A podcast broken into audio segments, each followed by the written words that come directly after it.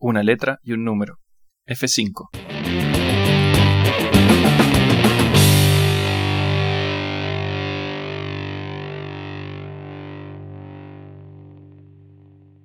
Claro, bueno, es que lo que yo hice fue psicoanálisis durante dos años aproximadamente. Y es extraño porque el psicoanálisis eh, requiere mucho tiempo. De hecho, creo que nunca... Hay toda una discusión en el mundo del psicoanálisis, sí. ¿Cuándo, se, termina, ¿cuándo se termina el análisis? Eh, entonces, según la, el, seminario que leas de Lacan, el, análisis se termina o el, el, análisis no se termina. Uno de los problemas de las terapias psicoanalíticas es justamente eso de que eh, necesariamente para entrar en, una terapia de ese tipo necesitáis ciertos recursos porque son, son largas, son largas, eh, pero son efectivas. Yo creo que, bueno, yo soy amante del psicoanálisis por ahí. Eh, en comparación a otro tipo de terapia, son mejores. Pero que tanto uno puede acceder a eso como por los costos ya es, problemático. De hecho, puede ser prohibitivo. Es más, he, escuchado gente que decía que la terapia en realidad no tiene costo. El, y esto, y esto lo, lindo es que lo decía una persona. Estar bien no tiene valor. claro. No importa, no importa. No, pero fíjate vos, fíjate vos lo que decía, era muy astuto el tipo, muy astuto. Y es uno de los eh, psicoanalistas más caros que hay. Eh, hay muchos, en general son todos caros, pero este, este como es conocido, este te puede, te mm. puede fajar impunemente. Es el, si no recuerdo mal, la, la relación que hacía es, no se paga porque no es un producto, no es algo que uno adquiere. Eh, no tiene, porque, por lo, o sea, como no tiene valor, no se puede retribuir materialmente, sino que el, pago tiene que dar cuenta de la significación que tiene para esa persona. o sea, como de, olvídate el valor de cambio acá, eh, lo importante es el valor de uso de la terapia. Exactamente. Hacía, hacía un, un intríngulis para que lo valorable era que vos pudieras estar ahí y hacer esa transferencia, ese desarrollo, etcétera, y materializarlo, ¿no? Ponerlo en, materialmente en, dinero, porque el dinero también tiene toda una representación simbólica. Bueno, ya me, ya me estoy metiendo en el psicoanálisis de nuevo, pero tiene toda esa representación simbólica que también habla del sujeto, perdón, del individuo, porque viste que hacen esa, diferencia, ¿no? Sujeto, individuo, etc. Lo divertido sería intentar pagarle con un abrazo. Ya dejamos de lado el intercambio material y el valor de cambio que tiene esto, ah, que no es un producto, yo voy a, recompensarte con, con, lo que tiene el valor para mí. Un abrazo. Un abrazo, Un abrazo que mis, padres no me dieron de niño, por lo tanto yo ahora tengo que venir acá a... Ahora, lo que yo otra cosa que me pregunto, ¿qué fue primero? Si la psicosis o el psicoanálisis, o si el psicoanálisis creó la psicosis, o, mejor, si los, si los psicoanalistas crearon a los psicóticos. bueno, hay, yo, yo creo que hay, hay muchas esto más allá del psicoanálisis, pero sí yo creo que hay muchas enfermedades eh, que sí son inventadas a partir de, de teoría, no en el caso del psicoanálisis, pero sí teoría psiquiátrica. Eso sí ha estado en discusión bastante eh, a, partir de que se han ido desarrollando los distintos DSM, pero no, no, no, soy un experto al respecto del tema, pero sí he, visto que hay bastante investigaciones y, cómo su aplicación eh, se basa específicamente en, análisis que no son del, todo eh, conclusivos. Por ejemplo, eh, me, acuerdo los, casos estos que tema de la... No, recuerdo bien cómo se llama esto de...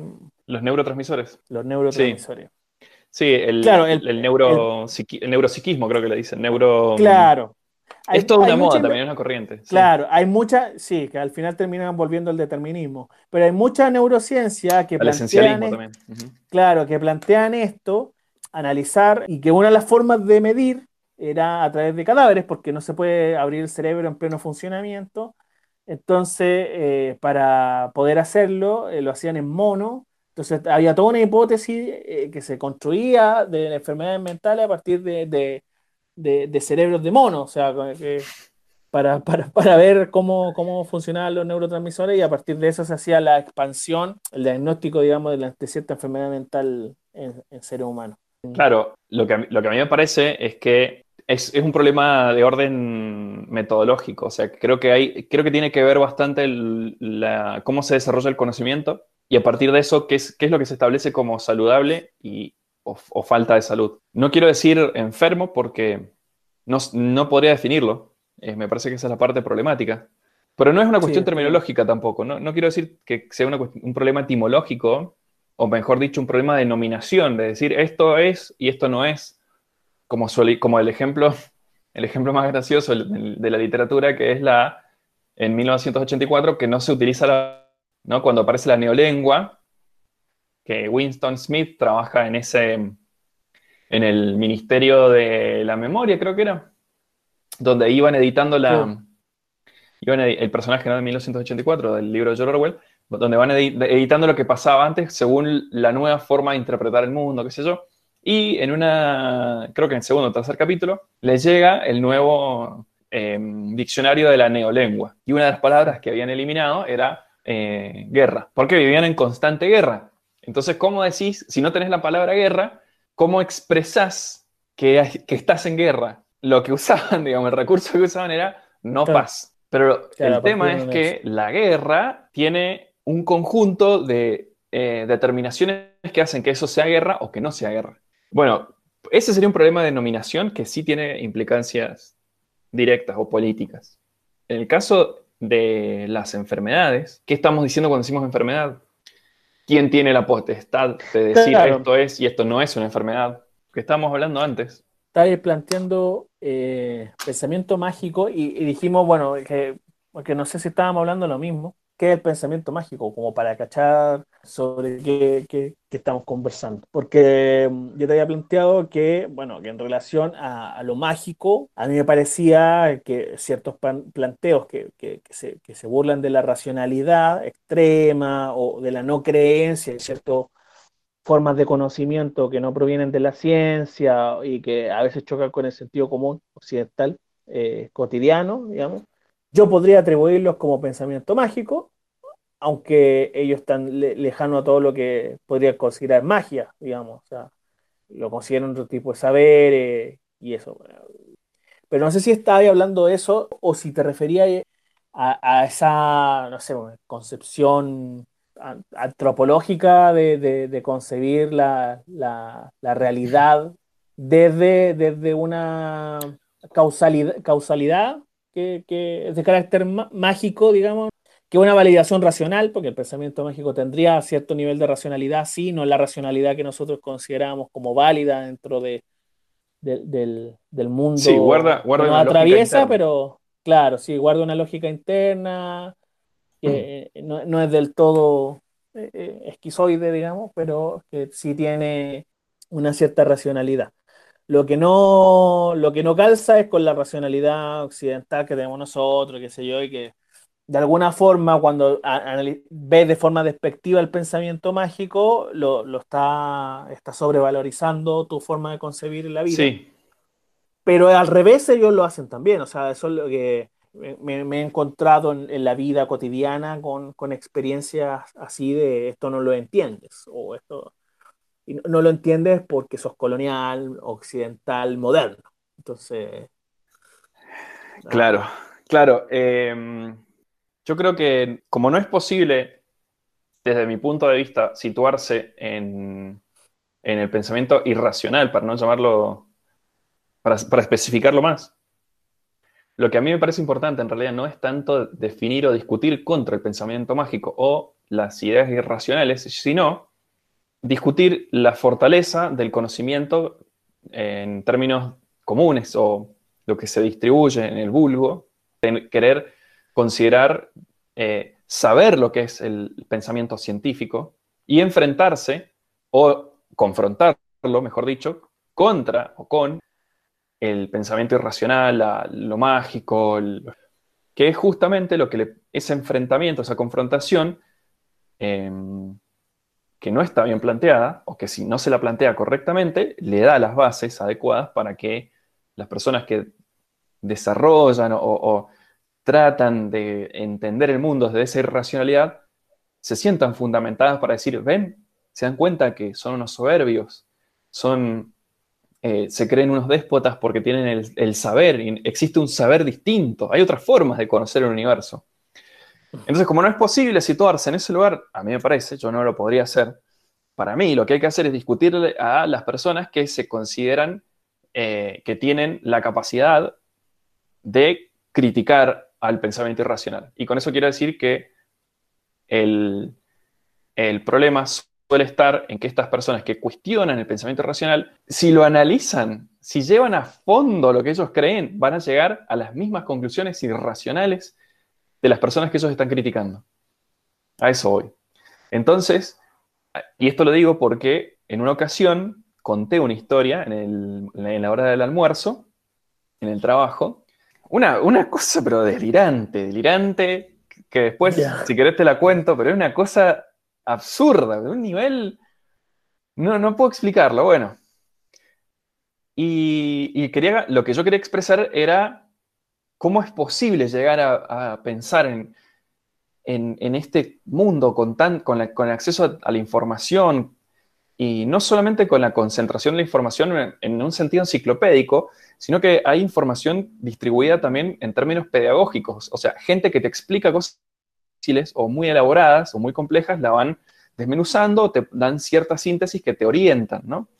Es decir, que no solamente existe ¿Qué quiero decir con esto? Que no solamente existe el conocimiento, sino que existen muchas formas de acceder a él. Tal vez no sean las suficientes. Se verá. Eso será una conclusión que podamos llegar a sacar. Y lo que ocurrió en esa conversación fue que me encontré con un montón de personas, varios, casi todos los que estaban sentados alrededor mío, que decían que eran estúpidos, que los otros eran estúpidos. Uno, eh, nosotros tenemos razón, los otros no. Los otros son estúpidos qué capos que somos nosotros, la tenemos re clara. Y ahí me di cuenta que había un nivel de soberbia muy grande y que yo no sé si estas personas eran capaces de fundamentar lo que estaban diciendo. Entonces les dije, bueno, hagamos un ejercicio mental. Yo voy a defender la Tierra plana y ustedes me tienen que demostrar que no, que la Tierra es una esfera. Ah, me dijeron, pero eso es muy fácil, es muy fácil. Ok, perfecto. Digo, bueno, vamos con la primera. Yo me levanto a la mañana, y veo que el sol sale de aquel lado y se pone de aquel lado. Y lo que yo observo es que el sol es el que se traslada. Que se mueve, claro. Exacto. No, yo no siento que me mueva, ni que se mueva la Tierra. Y si miro muy, muy, muy lejos, voy a ver el horizonte, y el horizonte es plano, liso. Es una línea recta. Entonces, la verdad que por lo que yo observo, siguiendo el método científico de la observación, obviamente que ahí está la trampa, veo que la Tierra es plana. Y ellos me decían, no, no, no, no, vos, vos sos un tonto. No, no, le digo, ¿cómo voy a ser un tonto si estoy viendo de... le digo, refutame que el sol no sale por el este y se mete en el fue La, fue, la explicación que se sostuvo durante muchos años. Y sí, y, es válida. sí. Bueno, y no, que sos... Pero ¿cómo? A ver, bueno, si te alejas mucho vas a ver que, que es redonda. Y el problema no es la observación, el problema es la distancia. De eh, cómo observa el objeto. Perfecto. Entonces eso, eso, estaban planteando. Claro. Bueno, le digo, entonces vos te has subido una escalera muy, muy alta y has visto. No, no, yo no, no, nadie se ha subido una escalera, bueno, como nadie. Entonces, ¿cómo sabes? No, bueno, porque hay fotografías, hay satélites. Vos sacaste la fotografía. Vos mandaste el satélite, vos tenés acceso y sabes, podrías trazar el, cómo se obtiene toda esa información. O simplemente vos estás creyendo en ese saber. Claro, hay una explicación mágica del propio discurso racional. Exactamente. claro, que, de alguna forma, o sea, si uno quisiera eh, tratar de, definir lo que es el pensamiento mágico, eh, en una relación, si se me permite la brutalidad, ¿no? Causa-efecto, ponen como causal un efecto. Entonces, no, no, van a la raíz, no van hacia, hacia aquello que está oculto, sino que se plantea solamente aquello que es un efecto, una consecuencia como consecuente como el punto de, el punto de partida. Entonces, en el pensamiento mágico no está el origen de las cosas, sino lo aparente, y en el caso de la justificación racional, tampoco hay una necesidad porque está establecido. Entonces, no, no hay necesidad de ir a la causa, sino que se plantea otro efecto, ¿ya? que en este sentido, en, la, en el mundo en el que vivimos, eh, está, tiene un, valor eh, incorporado que, que, es mayor que, el, que aquello que ya hemos desechado, que seguramente lo hemos desechado no solamente porque eh, hemos descubierto socialmente más acorde con lo real, sino que también es más productivo. Entonces, pero sí, está, está, está, esa cuestión de, de, de, fetichización, si se quiere, de, en el sentido marxista, digamos, de, establecer cuál es el origen, porque eh, si, no, si no va a la causa inicial, si no va al, origen del fenómeno, lo único que tiene es la apariencia y esa apariencia, de, eh, a fin de cuentas, lo que hace es ocultar, eh, digamos, cuál es la causa. Entonces, en el pensamiento mágico yo creo que si tuviéramos que definirlo, sería así como esa idea de, que son los efectos, ¿ah? lo, que, lo, que se... En todo sentido, ¿ah? en el mismo ejemplo que dabas tú de, de, la relación entre el sujeto y el objeto a partir de, la empiria, porque es lo mismo, eh, la energía existe, ¿por qué? Porque yo la siento, no, importa, no importa eh, cuáles son las causas de, esas sensaciones, sino que eh, se transmite. Entonces se, transmite y, eso es válido, eso es suficiente como para, como para identificarlo como, como premisa. Claro, ah, exacto. La, la cuestión sería que el problema para mí está en que en cierto punto el saber científico, ¿no? el saber del conocimiento mm, em, del método hipotético deductivo, como no se lo conoce, y no estamos hablando de cosas muy difíciles, eh, a mí me parece de un nivel de soberbia muy grande rechazar sin cuestionarse uno mismo cuáles son sus fundamentos, o sea, su forma metodológica de pensar la realidad. Eh, entonces yo puedo decir, sí, a mí me parece absurdo que practiquen este tipo de cosas, pero no estoy metido en esa discusión, sino que estoy metido en un desarrollo personal para elaborar un, pensamiento suficientemente complejo que me permita comprender una realidad que es increíblemente compleja y bueno.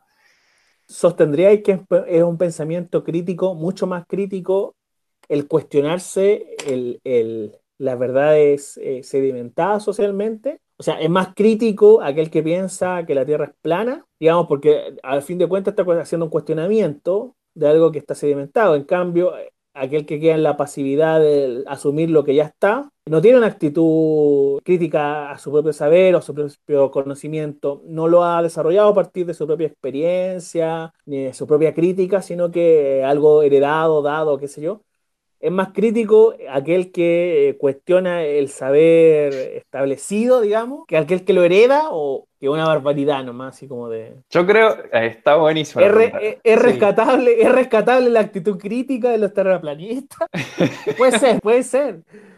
No, no, no, eh, no, para mí... Porque, porque la, la pregunta es filosófica. Sí, para mí el problema es metodológico, no tiene nada que ver con lo crítico. Para mí es eh, justamente el saber, la pasividad del saber implica que en algún punto terminas desconociendo cómo se constituye el saber, porque eh, el saber mismo dentro de la comunidad científica, yo no soy científico, y lo que puedes observar es que metodológicamente se establece lo que se conoce como el, marco de referencia, ¿no? el, aparato crítico. Es decir, que el pensamiento científico incluye en sí mismo la propia crítica y establece límites sobre los, cuales va a actuar. Y se toman muchos cuidados, en general, en hacer afirmaciones o establecer premisas. Yo diría que no, que la gente que considera que la Tierra es plana no, no, no tiene un pensamiento crítico. Yo creo que eh, critica al conocimiento científico, pero lo desconoce. Y por otro lado, la gente que defiende sin conocerlo, desconoce a su vez el modo en que se genera el conocimiento, que implica el aparato crítico que es el que establece los fundamentos sobre cómo se va a llegar a las conclusiones. Eh, entonces, creo que no, que no son no son... De, eh, todas formas, de todas formas, el conocimiento científico tampoco se, establece como una verdad establecida y eterna. Eh, a eso exactamente. tenemos, tenemos, claro, están está las concepciones que entienden a la ciencia como paradigma también y que están en constante movimiento. Y puede ser que en algún descubrimiento futuro de, del funcionamiento de nuestra realidad, al final la expresión de nuestra realidad para otro, para otras realidades sea plana. Exacto. nosotros seamos planos. Y sí, lo que pasa es que, suponete, bueno, es que por eso, por eso eh, tenemos distintos, distintas gradaciones, si se quiere, sobre la forma en la que se establece el conocimiento o el saber o la descripción del universo. Por eso llamamos a ciertas cosas hipótesis, teorías y leyes. Eh, si quisieras comunicarte con seres de otro planeta, no utilizarías lenguaje escrito o, no sé, transmisiones electromagnéticas. Lo más probable es que tengas que buscar ir retrocediendo en, esos, en esas formas de interpretar el universo hasta llegar a una que sea universal. Y eso es lo que llamamos leyes. Por ejemplo, la ley de la termodinámica.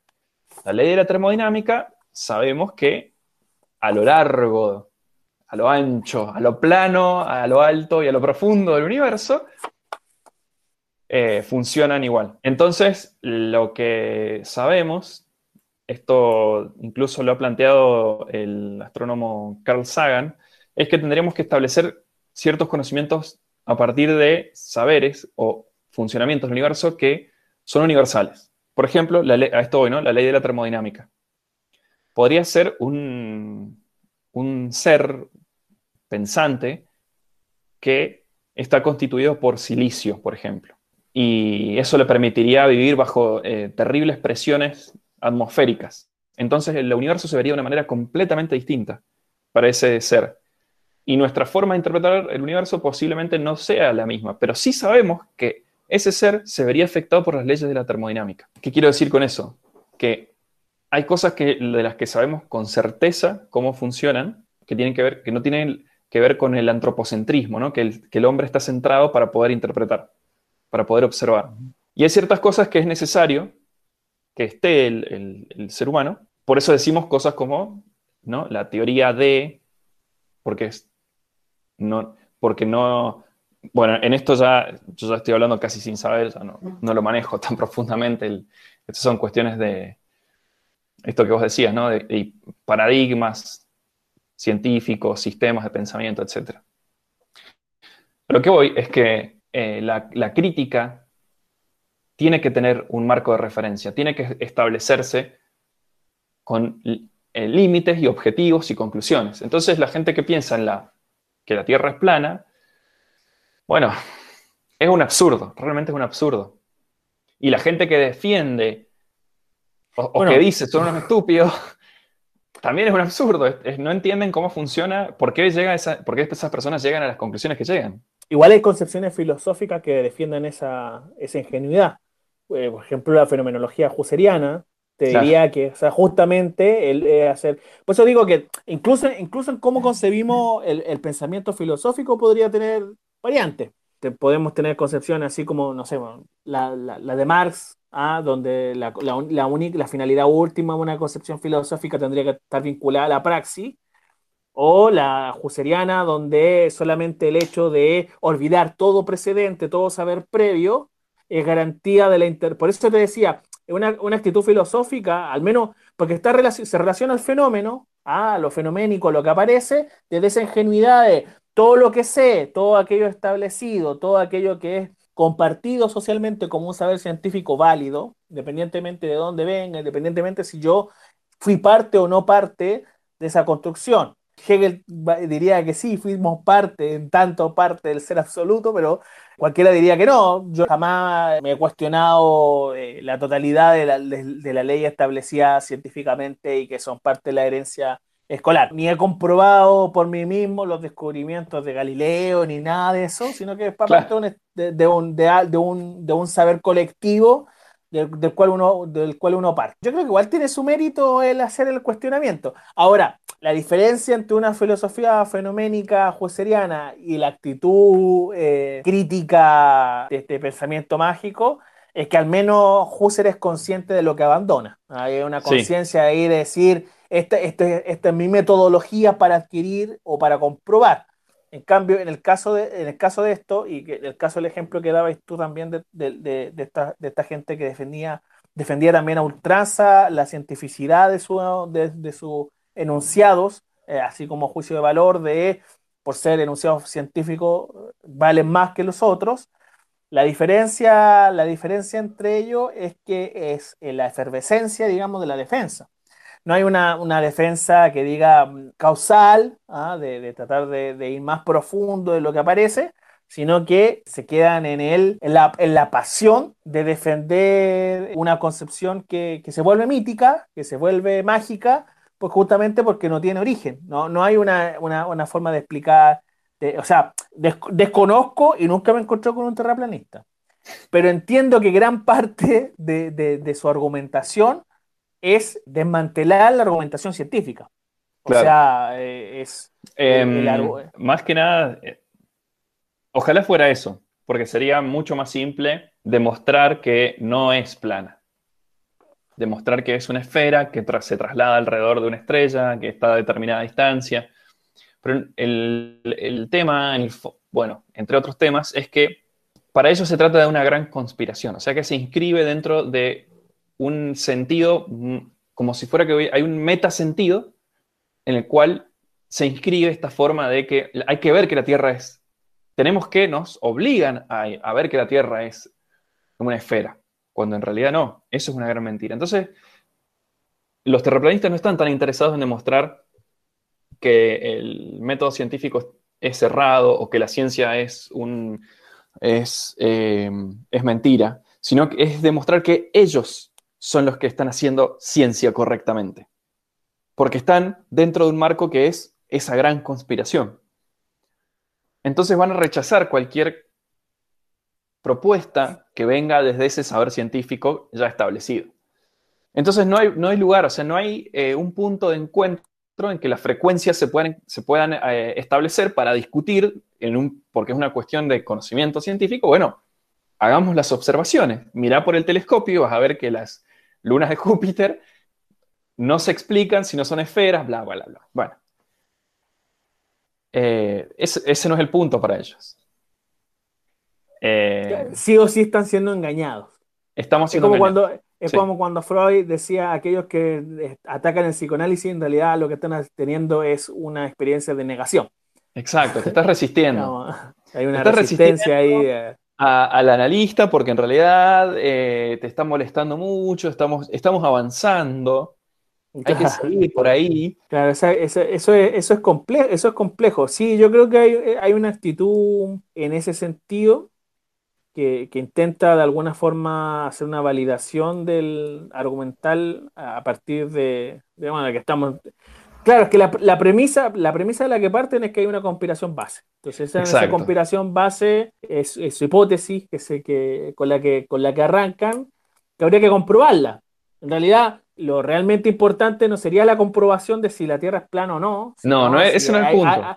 si hay o no una conspiración detrás. Eh, Exactamente. Después, al final, y, y, en ese sentido, igual van a raíz de lo que. Perdón, yo antes de esta conversación nunca me hubiera imaginado que iba a estar tan del lado de ellos. Pero, eh, sinceramente, porque igual esa actitud de, mm, o esa, esa, esa premisa de, de, de, arrancar del, del cuestionamiento, y debe ser por esa impronta fenoménica que traigo, que traigo en la mochila. Eh, esa, esa, idea de, cuestionar o, de plantear como hipótesis una, un, relato conspiranoico que estaría detrás de, de un saber establecido, nos lleva a la razón detrás de todo saber científico, en el sentido de la relación con el poder, de la relación del saber-poder, digamos, Exacto. que tiene que ver o está vinculado de alguna forma con esa idea de eh, para qué sirve, para qué es útil, ese, es, ese, ese relato que, nos, que, plantean como conspiración. Porque es la única forma de demostrar que, ese, que esa conspiración no, no, eh, existiese o fuese funcional a algo, no sería la, idea maligna de un saber de alguien que, tiene la verdad en la mano y, se burla de todos nosotros, sino que, que fuese funcional a, algo. Ahora. Claro, eh, es que. Eh, a ver, lo que vos decís de lo, de lo fenomenológico, ¿no? El proyecto de Husserl se inscribe en un proyecto de tratar de desarrollar un pensamiento de base para llegar a determinados conocimientos. O sea que él está retrocediendo para poder avanzar de manera limpia y ordenada, como si fuera tratando como de hacer un camino mucho más elaborado, mucho más firme para interpretar la realidad, para interpretar el universo. Entonces tiene, no, está suponiendo un saber. Justamente está haciendo, bueno, ¿cuál es el saber? No sé nada. Claro, no sé nada y me voy a, voy a deshacerme de todo y sé que estoy haciendo ese ejercicio, en primer lugar. De eso se trata la, fenomenología. Sé que estoy haciendo ese ejercicio y lo voy a elaborar. Es, analítico, no, no Exacto. Exacto. No, parte de la premisa conspiranoica de. Por eso no son, no son todo equiparables. todo es falso. Exactamente. Claro. Sí. No son, claro, que eh, esa distinción que señalábamos recién, que no, no, lo hace comparable a, lo, a los fenómenos, pero, pero sí le da, para mí sí, sí le da cierto valor de, de al menos ser disruptivo, porque igual eh, eh, eh, entre, claro, si, tuviéramos un consenso generalizado de saber, en realidad no, ni siquiera a ellos les debemos esta conversación. Entonces, ya, de algo, algo, de valor, algo de valor trae eso. Y después el, yo, yo te planteaba que ese, ese saber, poder que está detrás de, de la de esta supuesta, de, esta supuesta conspiración, una forma de, demostrar cómo funcionan las relaciones de poder, en, no solamente en lo científico, sino eh, a nivel global, nada menos funcional para la sociedad en la que vivimos que un planeta redondo.